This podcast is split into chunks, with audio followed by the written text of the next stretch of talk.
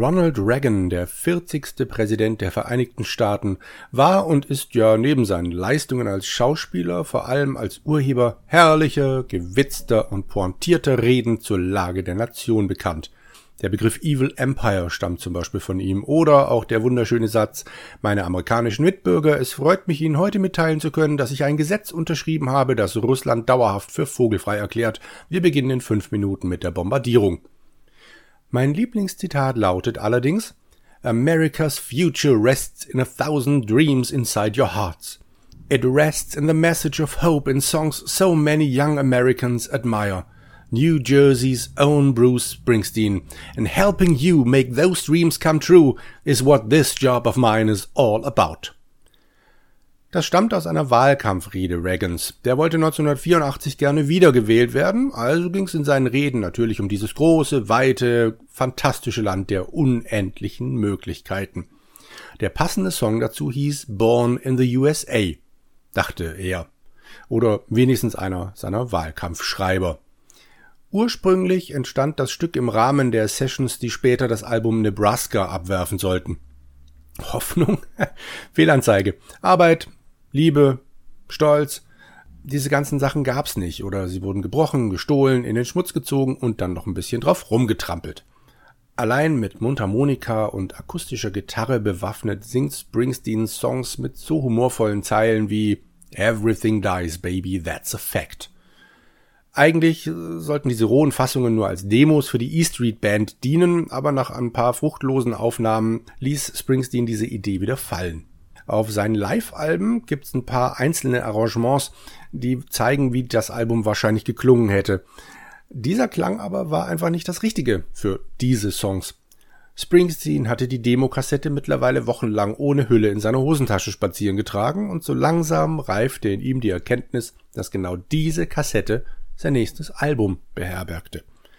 Wenn man sich diese Vorgeschichte nochmal genauer überlegt, ist es ein Wunder, wie gut Nebraska, das Album, dann letzten Endes klingt. In diesem Umfeld entstand also der Song Born in the USA. Ein Song, den wir und Ronald Reagan so gerne als Jubelhymne auf Springsteens Heimatland verstehen. Uns Deutschen kann man das ja als gut gelaunten Außenstehenden vielleicht gerade noch so durchgehen lassen.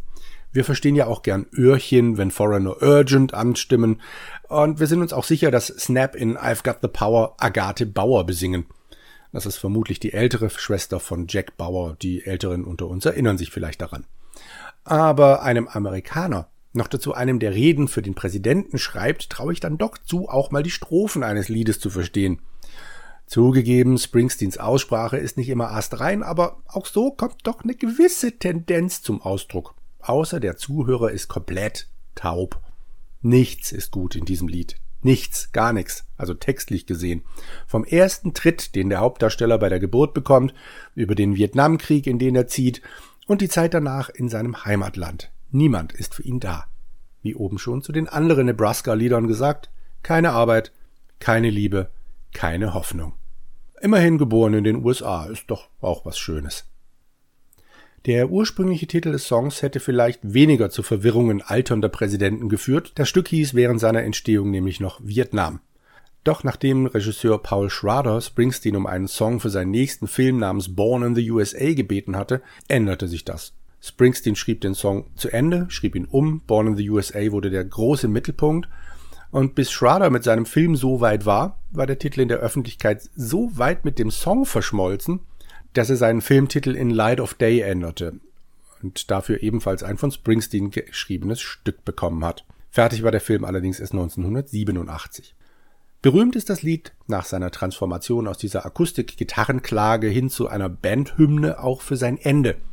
Im Studio aufgenommen wurden gerade einmal zwei Takes und laut allen Beteiligten waren diese größtenteils improvisiert. Andere Quellen sprechen von drei Takes, aber ich war ja leider, leider, leider nicht dabei. Wie dem auch sei, laut Max Weinberg, dem Schlagzeuger der E Street Band, war der Song praktisch zu Ende gespielt, als Springsteen sich zu ihm umdrehte und wild mit den Händen fuchtelte. Also spielte Weinberg weiter und improvisierte drauf los. One, two, three, four. Im Studio ging es also noch eine ganze Weile weiter, aber die letzten acht Minuten des laut Weinberg psychedelischen Jams wurden geschnitten und der Song endet mit diesem kraftvollen Fade-Out. Das zugehörige Album gleichen Namens war denn zu guter Letzt auch noch die erste CD, die zu kommerziellen Zwecken in den USA gepresst wurde. Davor wurden nämlich sämtliche amerikanischen CDs noch aus Japan eingeführt.